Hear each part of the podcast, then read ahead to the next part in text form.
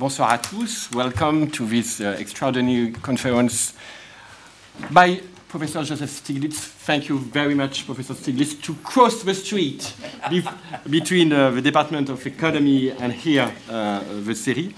Uh, everybody knows you, uh, but you don't know exactly who we are, and uh, we are some friends. We are some friends. Um, I know that you delivered um, a conference on numbers, on equations for the Department of Economy.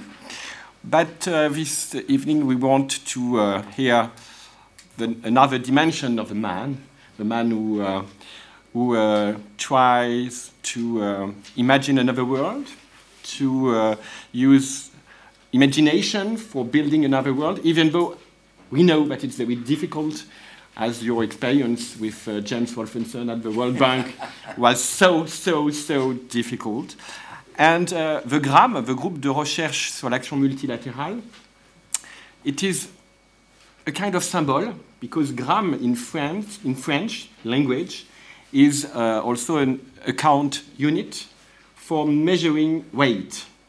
A little, yeah, yeah. And we want to see, to observe, to analyze international phenomena that are hidden by the medias, hidden by populist governments. That is to say, the dynamic of multilateralism. And uh, I think that your topic this evening is very exciting for us. And we are very eager to, to hear you tonight. So thank you very much. And it's a pleasure for me to, to give you the floor. Well, thank you very much for, for inviting me. And, and uh, um, maybe I should say, actually, th this, this talk uh, grew out of uh, a, a, talk I gave uh, in Bali to, uh, at the, um, every three years, the IMF uh, has a meeting, and the World Bank ha have a meeting outside Washington. And they had a meeting just a, almost a year ago in, in Bali. And the G24, which is a group of developing countries within, which advocates for, you might say, better uh, policies at the IMF and more globally, had asked me to give a talk on multilateralism and, and development uh, and to try to persuade uh, the IMF and, and the other institutions to move more in this direction. So it, it grew out of that. Uh, it, uh, the first version of this was done for, for that. Let me uh, maybe begin by uh, opening up with, with some of the uh, main messages that I want to talk about. Um, it, begin with multilateralism, I think, is of crucial importance uh, especially for development. And maybe the way to put it in the language of economists, I apologize, but, but uh, in the language of economists is that when you have a world where, where of globalization, you have greater interdependence. What one country does affects others. And when there's that kind of interdependence, uh, there are, to use economist language, there are externalities and uh, that gives rise to the need for cooperation, uh, acting together, which is what uh, uh multilateralism is about.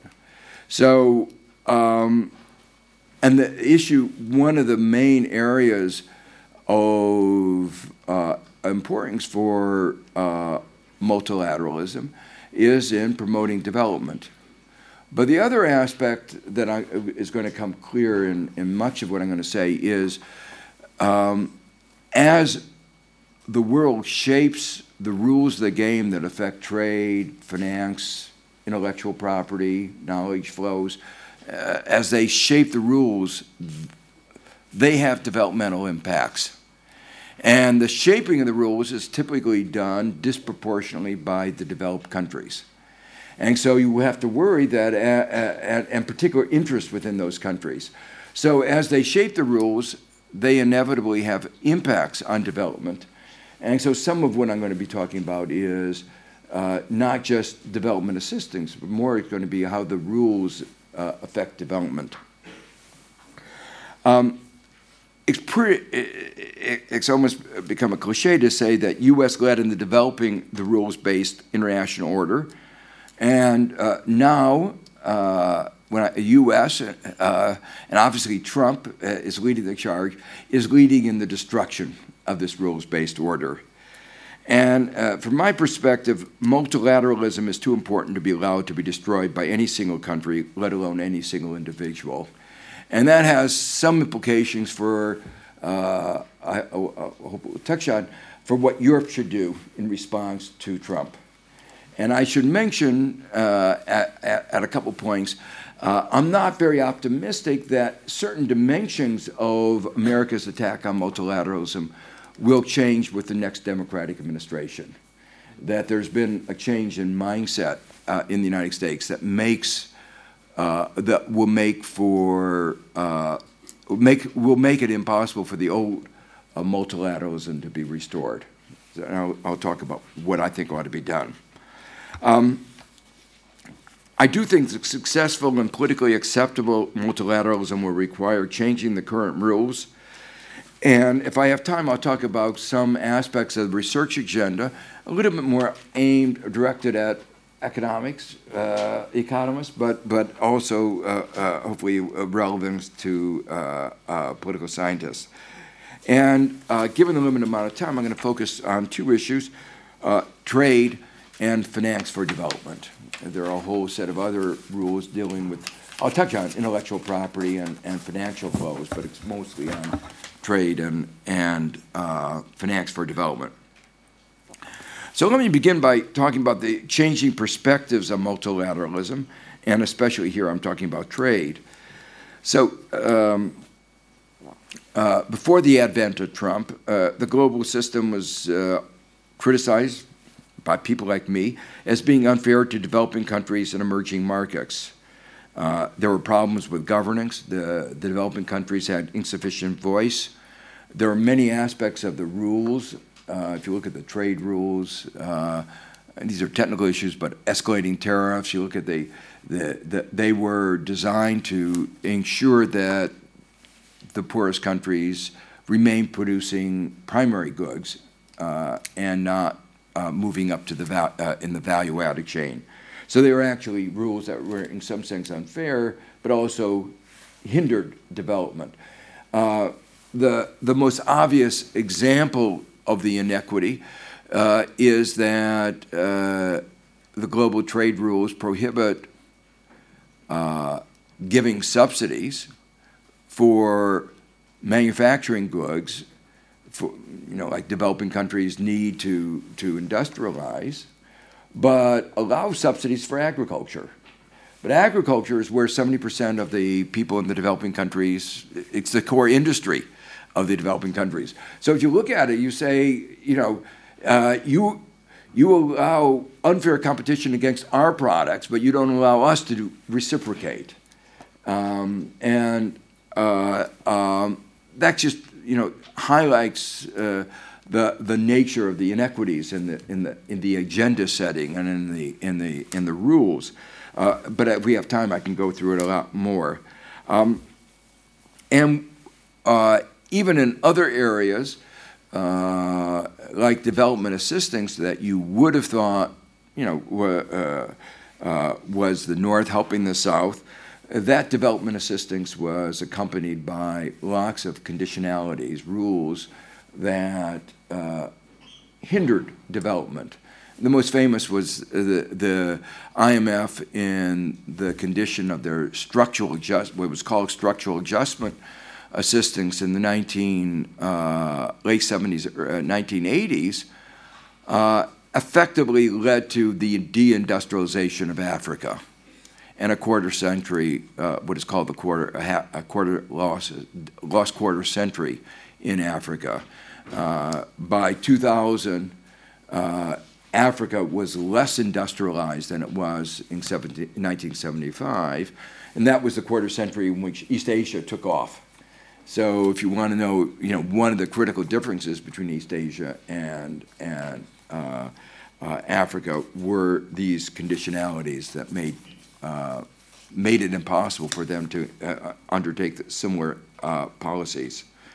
Um, and uh, a final example is uh, monetary and other policies of the large systemic countries were undertaken uh, with little regard for the consequences elsewhere, especially among emerging markets and developing countries. And the most uh, famous recent example was the QE of the uh, United States and then Europe, the quantitative easing, when the uh, lower low interest rates, uh, it led to an enormous flow of funds from the United States and Europe to developing countries, which was very destabilizing, led to exchange rate appreciations, uh, led them to be, their markets to be less competitive, led to asset price bubbles. And um, when uh, you know somebody like Bernanke was confronted with, you know, look at the damage you're doing, basically they would say that's their problem.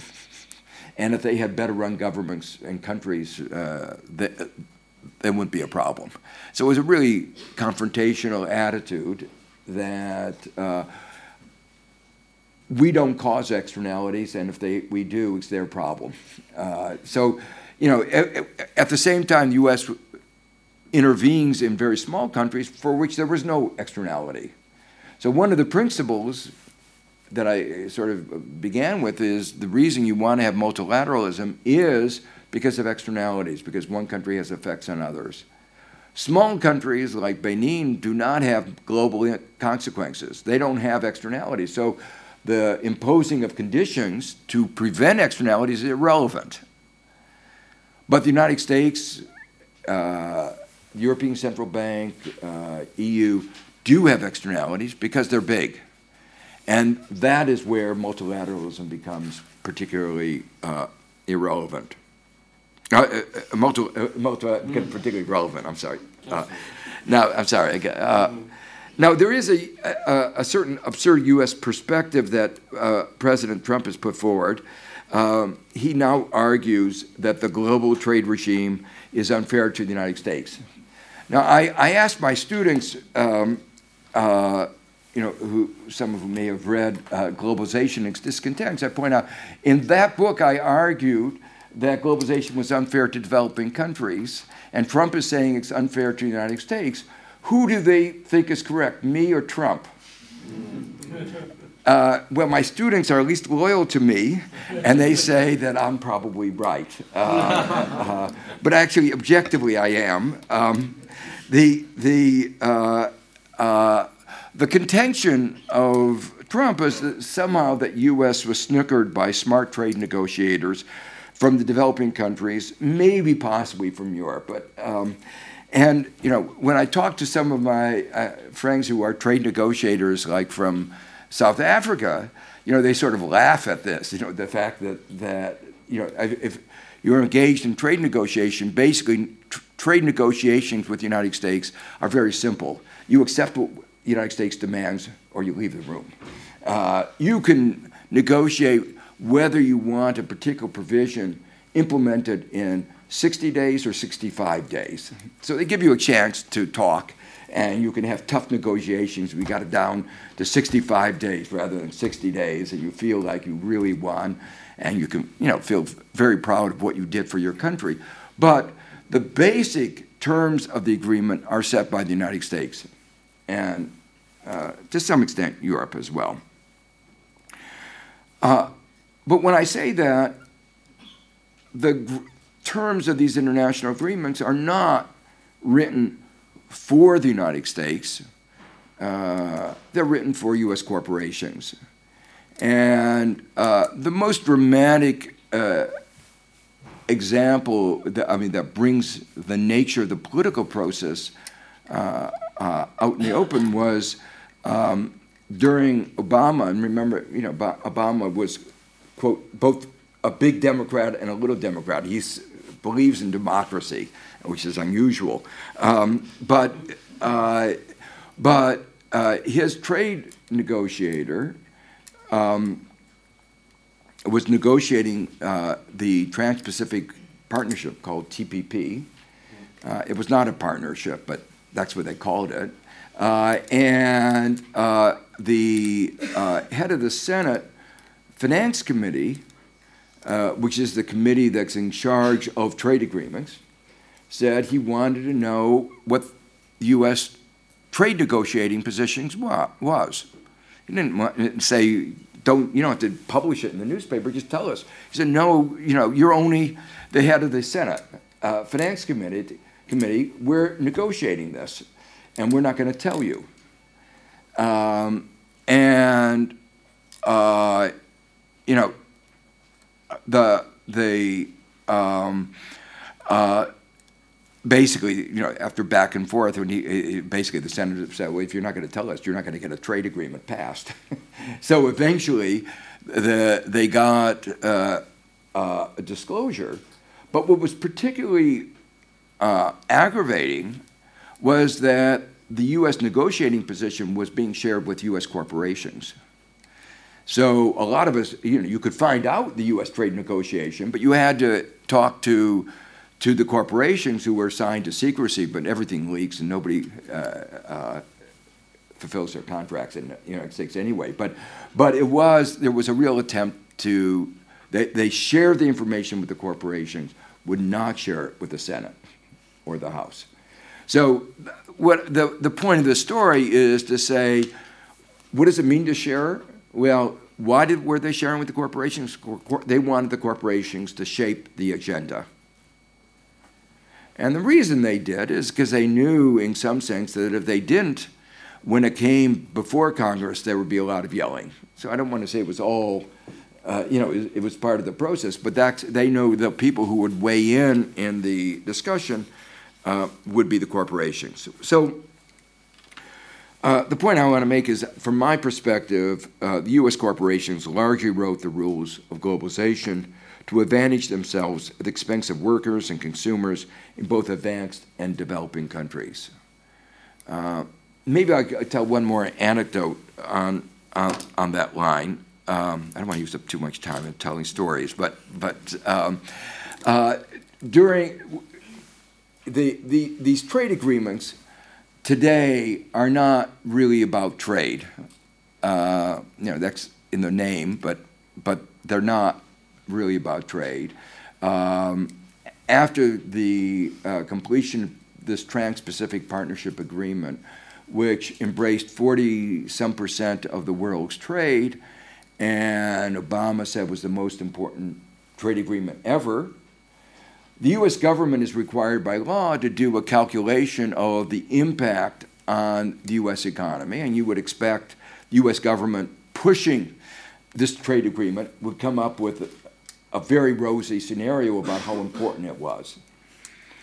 Uh, after working on it a lot, they finally came up with an estimate of 0.15% after 15 years. Negligible. And better studies said that was a gross exaggeration. Uh, so it had effectively no impact on trade. Uh, there were other uh, provisions that were at the core. Uh, one was the investment agreement. Uh, the investment agreement I'll talk about very briefly, but that's what a lot of people in Germany protested about in the context of the TTIP, the, the agreement with, with uh, Europe. Um, and interestingly, if we have time, uh, one of the interesting things is that Obama has sided with all the lefties and Elizabeth Warren against these investment agreements. So the new U.S. agreement with NAFTA, the only change in it uh, that's of any significance is the dropping of the investment agreement, except for oil and gas. Uh, and even they were ex- ex- uh, uh constrained. But the third part was intellectual property. And intellectual property sign, sounds very fancy, but it was really about giving big pharma more market power against generics. So uh, I um, uh, was very opposed. It's been one of my hobby horses about access to medicine. And I thought this was particularly ironic because Obama's major achievement was Obamacare uh, and giving more access to medicine. And yet, in the TPP, there was a provision that would, a set of provisions that would make access to generic medicines much more difficult and raise prices. So I met with all the uh, health negotiators. You know, these agreements are so big. Uh, TPP, you know, it's not a free trade agreement. It was 6,000 pages long. So I met with the health negotiators uh, about these provisions, and all the health negotiators were willing to meet with me, except for one. You can bet who that was. That was the U.S. Uh, they did not want to hear a counter view. And uh, it was interesting, not, not a surprise, they all agreed with me. The other, all the other members of TPP agreed with me. And when the US dropped out, the new TPP that was uh, signed, uh, which didn't include the United States but included the others, dropped the health provisions. So they were persuaded, but that was a real example of how one country, US, dictated the terms of the agreement. And it also shows the influence of American corporations uh, in, in what was going on. So now the world confronts an unraveling of multilateralism, an undermining of the rules-based system, um, a, uh, and more broadly, the international rule of law and cooperative efforts to address global problems, including climate change, global health, global development.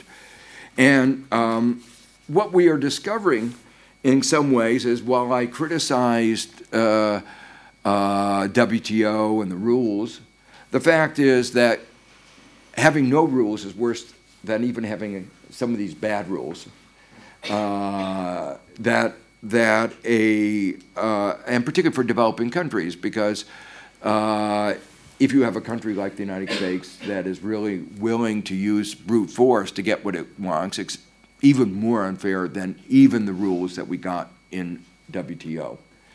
And just as an aside, uh, uh, an example, you know, it, how deep this is, uh, this perspective is, is at the Buenos Aires meeting of the uh, trade ministers uh, of the WTO last year.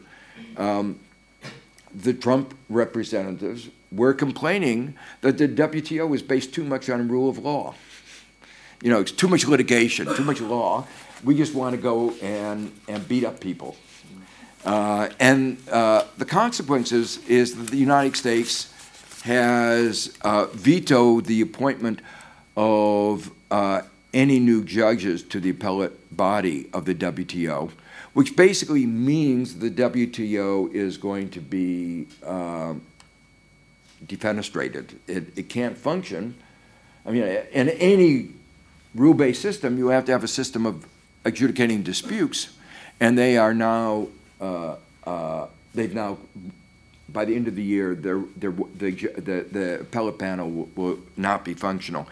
And, uh, you know, to my mind, what that means is that Europe and the other countries have to go ahead, appoint new judges over the uh, uh, uh, disregarding the United States and say if you don't want to pay attention to these rulings, you know, you're, you're outside. But we need a rule of law to govern the rest of the world. Um, it's what Pascal Lamy has referred to Plan B, and I think uh, it hasn't gotten as much discussion as it should be, and I think it's really uh, critical uh, now. So let me talk a little bit about uh, some of these new perspectives on trade. It used to be thought that every country, everyone, gained uh, from trade. It was mutually beneficial, positive sum. Um, and the Trump view is that it's zero sum or or, or even negative sum, so that the gains of one country come at the expense of others. So the implication of that, if China is doing well, we must be doing badly. Let me how profound this is different from the economist's general view. The economist's view is China can do well and we can do well. And the Trump view is if China does well, it means we must have lost. And uh, um, that uh, it, it, it, and that means China's been playing unfairly, and its gains have been at the expense of the U.S. Uh, and the West more generally. Now, of course, from a global point of view, China has gained late, uh, a lot. They, they've gained enormously. You can see that in their growth statistics, and they could not have grown without globalization. Uh, the growth of the middle class of China has been enormous. 750 million people have moved out of poverty. And that has occurred at the same time as the evisceration of the middle in the United States and in Europe. And it's natural for people to see those two as having, maybe perhaps being causally linked. Uh, they are linked, but they were not inevitable. And one of my basic contentions is that uh, globalization, trade, did have an effect of lowering wages of workers, even if it made the countries in Europe and the United States better off. But because they were better off, they could have used some of the gains and redistributed them to make everybody better off. But they didn't, and in fact, it was worse than that. At those very moments when we were being challenged to help the middle, you know, deindustrialized, the, the people, the United States passed laws that made things even worse. Uh, they weakened workers' bargaining power. Uh, they uh, weakened uh, antitrust laws to increase the monopoly power of corporations. So they did a whole set of things that actually exacerbated the effects of trade. Um, so that's why I say it's easy to blame others for one's mistakes. Uh, it was really mistakes of our own policy that have led to these outcomes. Um, and I think that's why the sense in which uh, uh, economic theory was correct in saying that trade can be positive sum, but it never said that everyone would be winners. And in fact, standard economic theory was very strong that there would be big losers. And unfortunately, the cheerleaders of uh, globalization, uh, including, uh, you know, uh, some people in the Clinton administration uh, believed in trickle down economics. And they thought simply because the country was better off, everybody would automatically be better off. And they just didn't pay attention to the very strong analytic results in economics that that's not true. Uh, large parts of your population may actually be worse off. And that was the critical uh, mistake. Um, so um, as I said, the U.S. played uh, a key role in establishing the current system, but it wasn't a matter of altruism. It also served uh, U.S. interests, particularly in the way it was constructed. Um, uh, and the point is that some countries have done a better job than others in ameliorating some of the adverse effects and, and countering them. Um, and now the there are many manifestations of the U.S. hostility to uh, multilateralism. I already referred to the impeding uh, uh, appointment of appellate judges. Uh, it believes uh, it has a, uh, it's advantageous to have bilateral agreements. from an economic point of view, bilateral agreements are really bad. in a global trading system, you really want multilateralism. Uh, bi- uh, the bilateralism creates what what uh, has been called a spaghetti bowl, where you uh, you it becomes very difficult. Uh, like uh, um, how, if you import something, if you have a trade agreement between U.S. and Mexico, the question then is what is a Mexican good? And to figure that out, you have to have rules of origin, and those get extremely complicated. And uh, uh, it, you know, basically, economic efficiency requires there to be the same price of a good everywhere in the world, and bilateral agreements basically interfere with that. So, uh, why is the United States uh, advocating bilateral agreements? Well, very simply, uh, in a world, in a negotiation between the United States and Mexico, who's going to win? Uh, when you have the whole world there, there may be a little bit better balance power.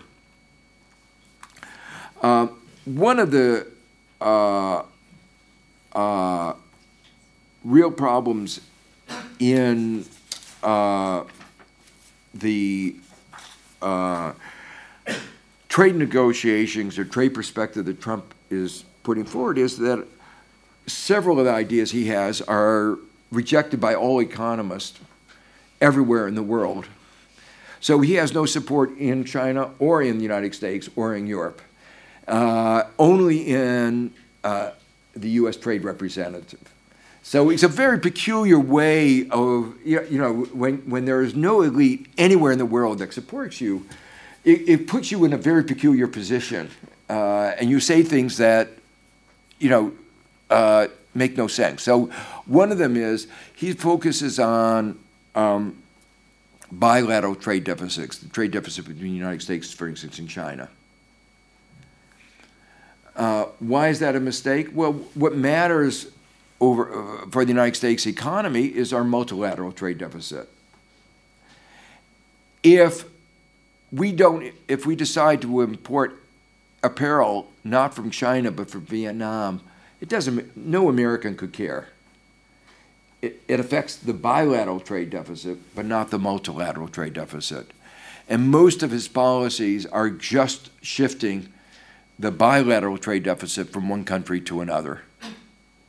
In fact, as an aside, his pol- it's related to, um, he has a misconceived notion of the ter- determinants of trade balances and the consequences of trade agreements. So one of the things is he's, nego- you know, imposing tariffs and doing all these kinds of trade protectionists. The bilateral trade deficit with China has gotten larger, and our multilateral trade deficit has gotten larger. And that was perfectly predicted by economists. Why? Because multilateral trade deficits are determined by macroeconomic forces. I'm not going to be able to explain that here, but by basically the gap between aggregate savings and aggregate investment. And the tax cut worsened that. So that tax bill of December 2017 predictably had the effect of increasing our multilateral trade deficit, and it did. So uh, he's making a lot of, of noise about things that don't matter. And meanwhile, the things that do matter are getting worse. Well, um, the, the effects of the trade war are already manifest. Uh, there's a global slowdown. Um, uh, and uh, the, the the effect of the trade war right now uh, with China is likely to uh, be the major, uh, a major contributor to the global slowdown. I, I should, just as an aside, I should uh, point out that there's uh, more bluster than reality in the new agreements. Um, and in particular here, I'm talking about the new North American agreement between Mexico and the United States uh, and Canada there are very, very little change between the old agreement other than the name. Uh, and um, the, um, the, the biggest change um, in goods was a redefinition of the rule of origin on auto parts. Um, you know, so that what fraction of the of the auto part coming from Mexico had to be made in Mexico, or Canada had to be made in Mexico, as opposed to come from China, go to Mexico, and then come to the United States. So these are real details, and actually were opposed by the auto industry. Because why was the auto industry opposed it? Because they want to make cheap cars, because they export a lot. And these were going to raise the cost, and, and so not even the industry getting the protection wanted the protection because they realized it would be disadvantageous for them. As I said, the only, the only part that I found interesting was the elimination of the investment agreement, except for that uh, narrow uh, area of, of uh, hydrocarbons. Um, but uh, I think it's important to realize that while Trump will go, hopefully, and hopefully soon, uh, some of what is going on in U.S. attitudes towards multilateralism are likely to be long lasting. Um, and some of the impacts of what he has done are, will be long lasting. So, uh, one of the things that has come out very clearly is borders matter. We are still nation states, and any single country can, especially if you're powerful, just rip up an agreement. So that is going to mean that that for businesses, they are going to be more cautious. That there were global supply chains that were created that really were based on the assumption that there would never be tariffs again. And now companies know that that's not true. And that there will be, there are a variety of forms of protectionism, and that they have to the uh, be prepared for it. Um, the um, deglobalization, uh, I should point out, may be as disruptive as globalization. It's not like you can reverse time.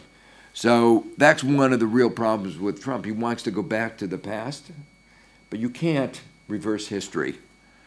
So why do I say deglobalization is likely to be very costly? Well, we've created these complex global supply chains, and when you deconstruct them, say for the United States, it will raise cost and will put the United States at a competitive disadvantage relative to Europe and to those who want to take advantage of them. So those parts of the United States that are most dependent on industrial uh, production will be most harmed. And you're beginning to see some of that, uh, um, the uh, job growth in manufacturing this year in the United States has averaged 5,000 jobs per month, like 60,000 a year. You know, that, that's, I can't tell you how minuscule this is. You know, this is not uh, just to put in perspective, there are a couple hundred thousand sports, uh, professional sports people in the United States. I mean, you're talking about 60,000. This is not a major industry. And so he has not restored manufacturing jobs. And if anything, over the long run, there's, the worry is that they'll be, uh, it'll be, they'll be destroyed. Um, again, a little bit as an aside, um, we are to particular, Trump is, uh, has actually made it more difficult to uh, reach global agreements. Again, it may be easier after he go goes, but if we ask what is the likely, you know, we're talking about a, a, trade war with China, where are we likely to go in that? Uh, the fact is that China was warned that Trump was not trustworthy in the very beginning of the negotiations. And President Xi has now found out uh, the hard way that he is not trustworthy. And uh, some of the things he's done, uh, both uh, uh, uh, at Shanghai and in May, have reinforced that. So the likelihood, from what I hear, the likelihood that there'll be any trade agreement is, is very low. Um, um, well, let me, uh, I'm, I'm, going a little slow. Uh, let me just uh, emphasize that this protectionism is going to fail to reduce deficits. And even if the bilateral trade deficit were reduced, uh, it will simply shift uh, the country from which U.S. Uh, imports goods. And even if there were a reduction in manufacturing imports, there would not be a return to manufacturing jobs. Um, and the reason is manufacturing, when it's what's called onshoring, comes back to the United States, will be done by robots. And uh, it will be done in different places from the places in the United States that were deindustrialized, uh, which uh, tend to be afflicted by all kinds of problems. You know, these are the places in the United States where life expectancy is in decline most rapidly. Uh, I don't know if you know, life expectancy in the United States overall is in decline, but in these places uh, where deindustrializing, there's just you know uh, epidemic of despair and labor forces are really you know not very productive and it's not where manufacturing is going to come back to um, uh, but I do want to, to emphasize that the there is a valid critique of standard trade theory um, that free trade theory I said began with the premise that free trade is a benefit to all um, and that's only true under uh, highly idealized conditions. For instance, one of the things that I showed in a paper almost 40 years ago is that with imperfect risk markets, free trade could make everybody worse off. So when you're taught that free trade is good for all, that's a very strong, behind that statement are a lot of strong assumptions, in particularly that markets are perfectly competitive, they're perfect risk markets. There are lots of assumptions that go into that, and those assumptions are not true. And they're really important, as I say, when, say, you have imperfect risk markets, every, it, it, opening up trade can lead to more risk in such a way that everybody is worse off in every country. So if you don't manage trade well, globalization well, it is not welfare enhancing. But even if it's enriched, it helps the country as a whole, it has big distributive effects. And there's a very big difference here between trade between US and Europe and US and a developing country, or Europe and a developing country. And the reason is uh, uh, when we trade with a developing country or emerging market, it's based on comparative advantage, based on differences in factor endowments that the developing country has cheaper labor. So we import goods that are intensive in labor, and particularly in intensive in unskilled labor. And the consequence of that is the importing goods as a substitute for migration. It leads to a reduced demand for those factors in the United States and Europe. And that leads to lower wages. So uh, without government intervention to redistribute, free trade leads to more inequality in the advanced countries. Um, it's uh, also uh, the case that job destruction in the presence of imperfect markets can outpace job creation. The standard model assumes there's never unemployment. But we all know there can be high levels of unemployment for extended periods of time. So the standard model has a lot of assumptions that, that are just not true. They've influenced, they have an enormous influence in our, our thinking of policy and are very deeply held by most policymakers. But this assumption that there are perfect risk markets and that there's full employment are, are, are really at odds with the way the world is. So the, I think now there's a growing perspective that the distributive effects were underestimated and the overall gains were overestimated, and with the implication that uh, we need to pay more attention to the distributive effects. Well, uh, we're, we're, getting very close now to, by coming to, to what, what is, uh, in my mind, the big issue today in, uh, in trade, and that's uh, the conflict between China and the United States, and, and the changing view in the United States which is not only held by uh, Trump, but, but, but more widespread. And that has to do with um, what uh, uh, idea that became popular after the fall of the Berlin Wall. Uh, Francis Fukuyama wrote a book called The End of History. And the idea was that everybody was going to converge to liberal democracies and free market economies. And the idea was that free trade or trade liberalization would accelerate that process.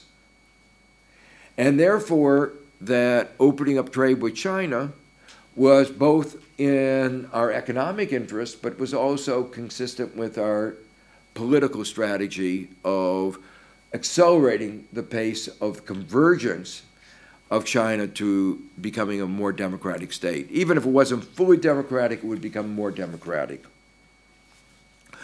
Well, with the uh, ascent of President Xi, that view uh, is no longer widely held. And uh, the, the, the issue that that raises is uh, we aren't converging. And uh, same thing is also true in the case of Russia. So there's a strong view that we're not converging. Uh, and uh, trade policy has not uh, achieved that objective. And so we're confronting now a, a, a different world. And the world is different in that we have different parts of the world with very different economic systems. And we are, as I said, we've abandoned this positive sum view of trade into a more zero sum. And so, if we have different economic systems and political systems and social systems, and we're in competition, that means that we have to be more careful in our trade relations and other economic relations with China. So there is a growing sense in, in I would say, in the U.S. national security community that there is a new, we have to pay more attention to this balance of power and that we didn't do that. Uh, no one 30 years ago, even uh, 25 years ago, 20 years ago, could have conceived that China would be a, you know, China 40 years ago had a per capita income of $150 per year.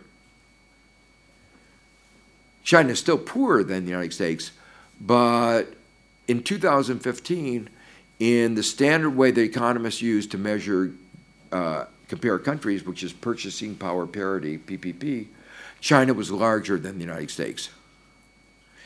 China, neither China nor the United States liked that result.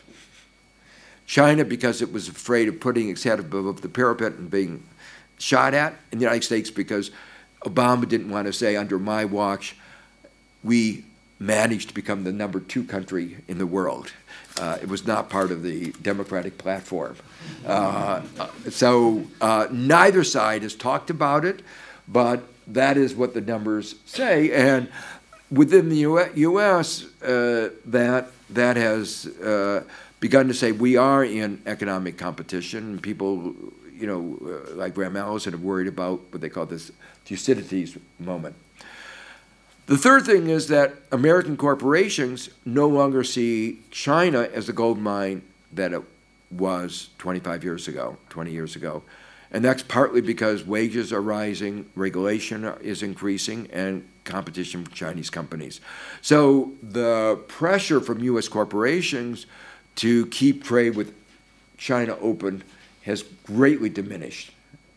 And um, they're not the, the uh, the voice that they were uh, 25 years ago.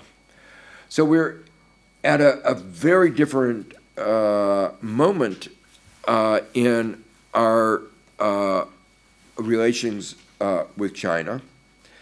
And there is a strand of thought in the US that is pushing for decoupling.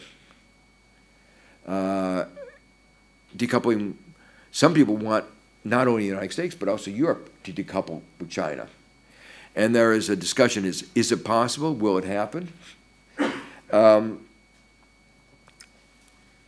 I think it's going to be, uh, it, it will have a, serious negative effect on our standards of living if it happens. And it, it's not likely to happen uh, very quickly, but the most likely outcome is that we will be uh, in the process of decoupling. Uh, it won't be a, what is not a Cold War, but a cool war. Uh, a, a, a, a, you know, not, not, I, the Cold War was very ideological. This is not ideological. Trump is a, as authoritarian as Xi uh, and admires Xi. So it's not saying, you know, we're contrasting democracy. You know, you keep saying, you know, we wish we were, we, he had the power that Xi had. So, it, but it is an economic rivalry. Uh, but in other parts of U.S. society, I think it is about democracy and rights, and that will be part of the the story. Uh, on on the other hand, uh, I don't think it's possible to pretend that nothing has fundamentally changed. Um, that kind of view will not work. Um, so what I want to do in the next few minutes is to share some views about an alternative way forward that is being discussed by uh, some scholars in the United States. Um, uh, the view that is uh, trying to, I don't want to say to, to limit the extent of decoupling, or more gradually, or, or more broadly, um, how do we liberalize among countries with fundamentally different values, values reflected in rules and regulations, um, and can we construct a global rules based on a global regime in a world with different political and economic systems in which countries have uh, policy space, the gains from trade can be achieved, but countries do not impose excessive costs on others.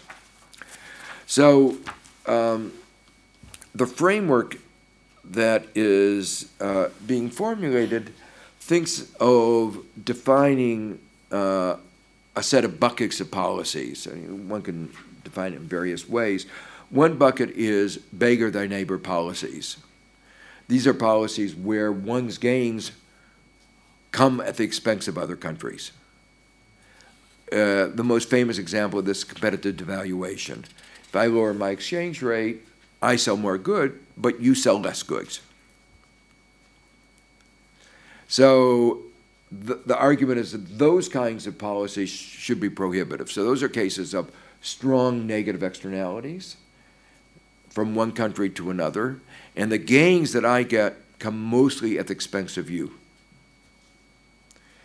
And the second group is, uh, and that needs to be distinguished from policies which incidentally harm others, but the main intent is to advance interests of the country. An example of this is lowering interest rates in a recession. When the U.S. lowered interest rates in the recession, it did have the effect of lowering exchange rate. That did have an effect of harming other countries. But the intent of it, and here I'll you know, this shows uh, this is not fully coherent what I'm saying, but uh, the, it was not the intent to harm other countries. The intent was to help U.S. recover. And obviously, there's an element of judgment here because you can say, well, what were the mechanisms besides competitive valuation by which it would help the U.S.? Um, so the idea is that in that second bucket, one has uh, uh, negotiations.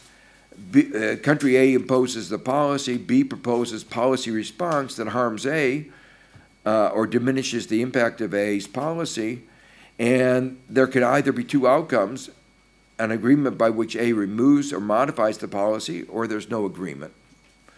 Um, but the fundamental idea in the second bucket is that B is allowed to adjust its own policy without retaliation, so long as its remedy is proportionate and well targeted at B's domestic objectives. So the idea is to grant both A and B uh, uh, policy space. So examples of this are developing countries would have the right to have industrial policies, subsidize, you know, what United States and Europe have, have had. Uh, you know, to encourage uh, uh, you know, the U.S. has an industrial policy, but it's all in the Defense Department. So the U.S. government created the internet. That gave the U.S. enormous advantage in the internet. It was U.S. government expenditures. Uh, U.S. taxes effectively supported the creation of the transistor, the laser. These were all industrial policies. Um, so the idea, the idea that I'm uh, trying to put forward is that most countries, uh, France included, have had industrial policies. Those industrial policies have worked. Different countries have their industrial policies in different ways. And there's a really very silly dispute going on between US and Europe over subsidizing airplanes. Uh, because Europe does it openly and US does it in a more, in a less transparent way through our Defense Department. They're both subsidies, and anybody looks at it says they're subsidies. But the U.S. says we like non-transparent subsidies, so your transparent subsidies should be illegal. And Europe says we think transparency is a good virtue, and we uh, think your hidden subsidies through the Defense Department should be not allowed. And the WTO is coming out with a view that neither should be allowed. And uh, the fact is that um, uh, aircraft is an industry with a high fixed cost and strong argument for government support. And that goes back to the general view. A lot of the trade policy was framed under a set of ideas called neoliberalism, which didn't really grasp the nature of, of mar modern market economy. And so, in this perspective, what you want to do is allow government subsidies if it's for a, ge a genuine, legitimate purpose. So, Europe's state aid provisions would be curtailed within the EU uh, if you took this view, thinking of Europe as a, um, that there are legitimate reasons for state aid. And you've seen that in some of the crazy debates you've had in Europe, where Italy has said, you know, the reason we want to bail out one of our banks is not state aid to get unfair competition, but to save our industries. Anyway, um, uh, the, the, the, there's a big question is how far can countries use trade policy to promote their values extra uh, outside the boundaries of their countries?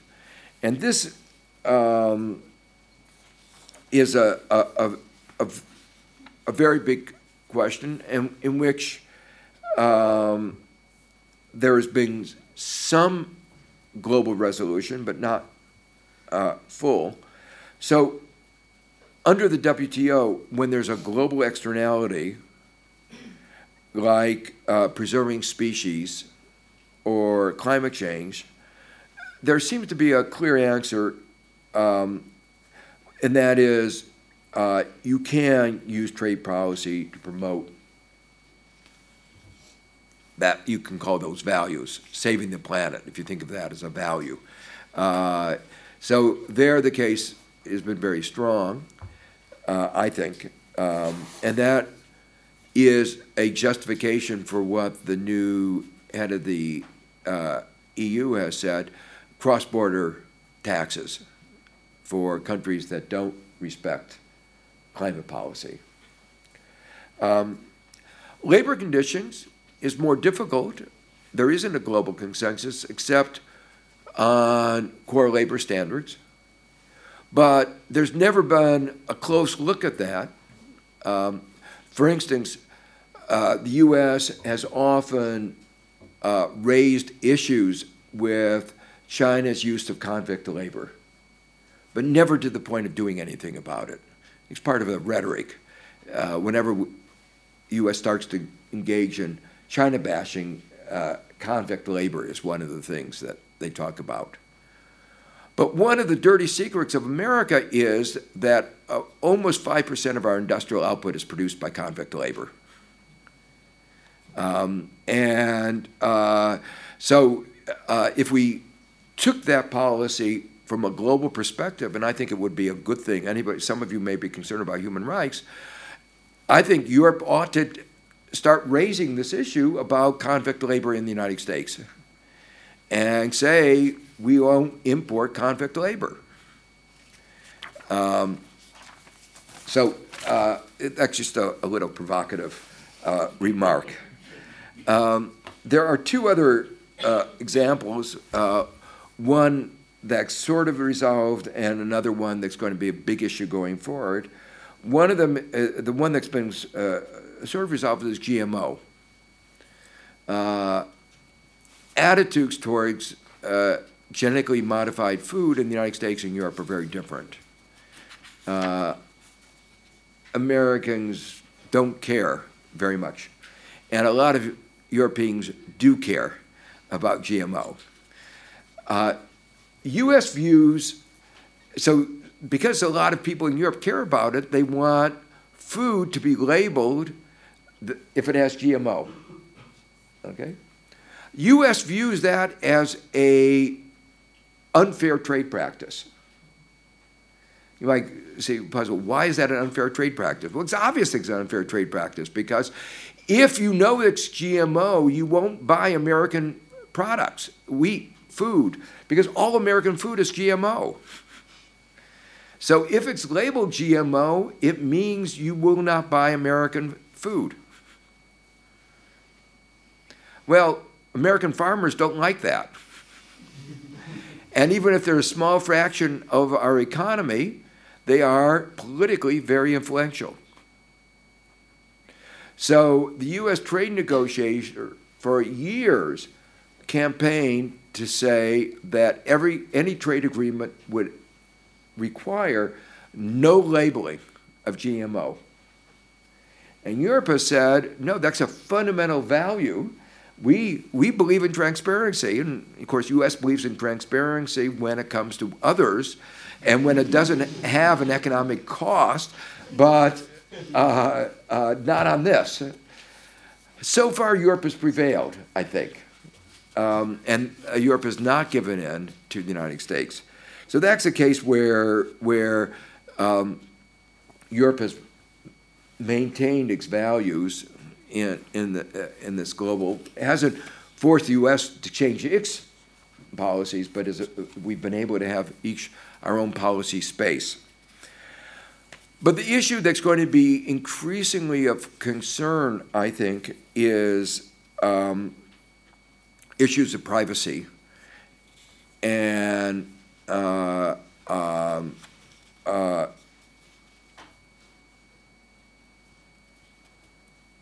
working together with AI. Um, data is sometimes described as the new resource. Uh, and uh, more data allows firms to solve lots of problems. Let me just give you one example. Uh, if uh, you want to, uh, a lot of drugs uh, that are based on knowledge about DNA, if you have more DNA samples, you can design better drugs. And in China, in one morning, you can ask all the students in the country to give their saliva sample, and you can get a you know a, a hundred million, couple hundred million, uh, a data set.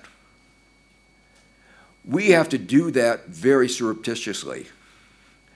Uh, you know, we work very hard to get that kind of data, and uh, so uh, and Europe has higher privacy standards than the United States. So these different privacy standards mean that there will be different comparative advantages, not derived because of different competencies in a fundamental sense, but a different regulatory environment which allows, which, which, which restricts privacy or allows uh, invasions of privacy. So that, that has raised the question what should our trade policy be with respect to goods that are produced using you know, research using a method of production that we would say violates, we won't allow it. We won't allow that invasion of privacy. Even if it produces a good that is of value to us.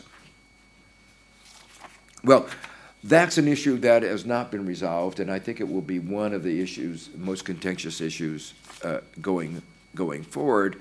And I think uh, I think a lot of us feel very uncomfortable giving a comparative advantage to a country that doesn't respect privacy.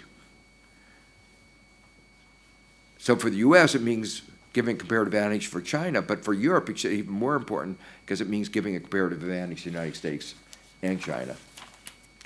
Well, I've used up my whole hour without getting to the second part of my talk on strengthening the framework for finance for development. And, um, well, let me just, that's what I would have talked about. And if during the question period you want to ask about any of those, uh, you can do that. Is that okay? Yeah. Okay. Thank you so much. Thank you.